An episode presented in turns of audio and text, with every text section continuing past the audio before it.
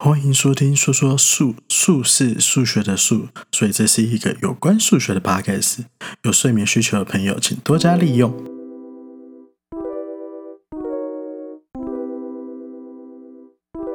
今天我要谈谈一个，呃，在密码学上很有趣的东西，叫做 hash function。中国人翻成哈希函数，台湾则是翻成杂凑函数。但密码学上的杂凑跟一般自工的用的杂凑不太一样。密码学上用的杂凑函数它比较强，它需要有几个性质，其中一个性质是弯位。什么叫弯位呢？就是你没办法直接从答案知道你选的 input 是什么。举个最简单的例子，就是你没办法从碎纸机的碎纸。知道原本那份文件是什么东西，这就是弯位。就是你当你把纸放进碎纸机里面，它就完蛋了，它就永远没办法复原的状态，除非你有办法拼回去啊。不过，呃，那个比较难一点。所以在密码学上的弯位意思也是差不多是这样，就是你给了一个 input，然后会产生一个 output 给你，然后之后呢，你就再也没办法从 output 还原成 input 回去，然后剩下两个。特性比较难解释，简单来讲就是找到碰撞。碰撞意思就是说，我现在给你一个 output，就是给你一个结果。那因为杂凑函数它的值域比定域小，所以就会产生碰撞。什么叫碰撞？就是我给两个不同的 input，就是不两不同两个不同的输入会产生同一个 output。那密码学上的杂凑函数跟你讲说，你给我一个 output，那你很难从这个 output 找到它原本的 input 是什么，或者是其他跟你原本产给 input 的那个 input 不一样的 input 哦，好老口。反正简单来讲，就是 hash function 它是一个类似碎纸机的东西，然后我在某些情况下，可能不同的文件会产生。同样的睡出来的结果，但我们也没办法找到哪些文件可以找到产生这种结果。这个就是 hash function 所做的事情。那它有什么用呢？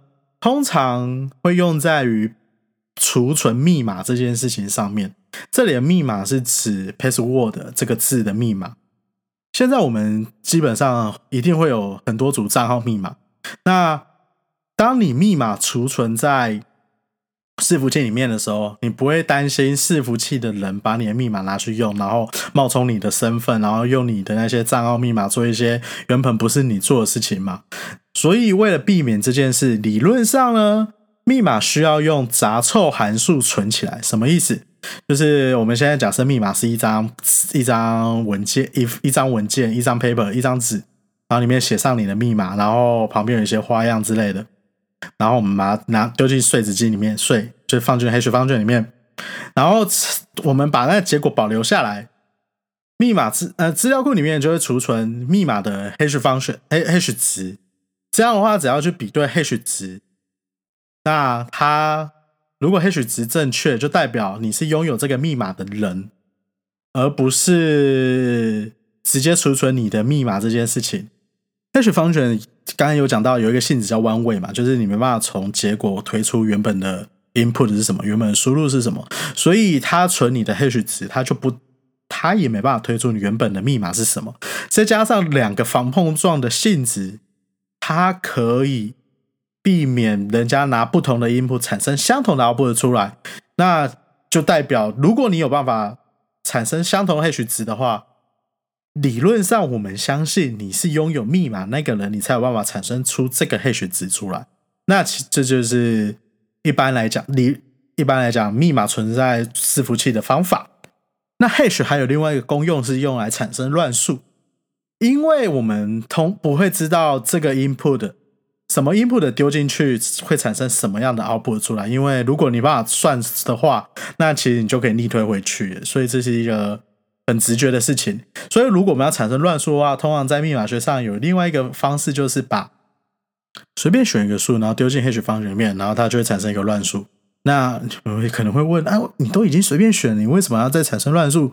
嗯，因为我们这边随便选比较小，H 值可以产生的东西比较大，所以我们可以产生一个比较大的乱数，就是那那种随便选这件事情，我们会通常叫做什么 generator seed，就是乱数种子之类的。我们把种子放进一个 hash 值里面，它埋埋起来，然后就会产生一个大一点的乱数，那就是 hash 的功用。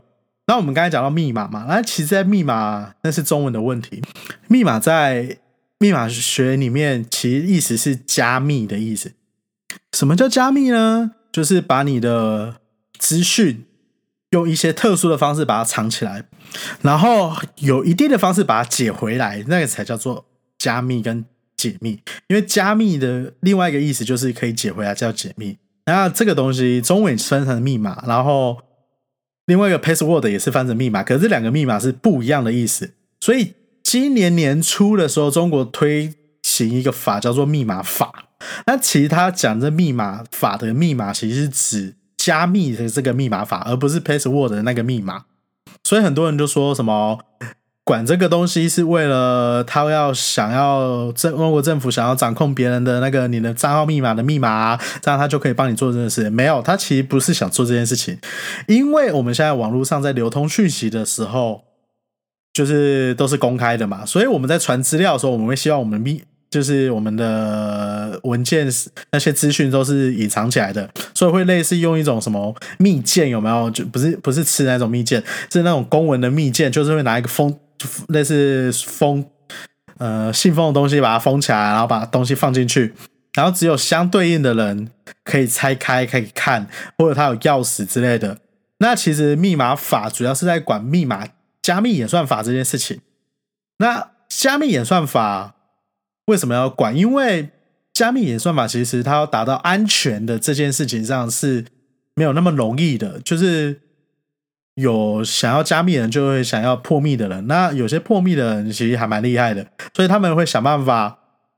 如果你这个加密演算法做的不够安全的话，那其实他就很容易找到漏洞，然后知道里面的资讯是什么。所以我觉得中国当年初那个法其实是要管制。加密演算法的安全性，它是应该是我猜的啦，因为我也不知道它到底详细怎么执行。它应该是要把加密演算法提到提升到最高等级，就是很安全那一种，这样才能避免其他国家或间谍得知里面的资讯。那里面其中有一条比较有趣的是，他说。国家在某些情况下可以给予协助，然后知道里面的资讯。那其这个这件事，很多人也会觉得说，那其实它就是有藏后门什么的。对，可有藏后门，可是这里后门是指密码学上的后门，不是手心里面的后门，也不是什么木马那一种后门，完全不一样。那可是很多人会搞混了，因为都叫后门。那其实对，就是反正大家都当成一回同样一回事就好了。那大概就是这样，今天就到这里，谢谢，拜拜。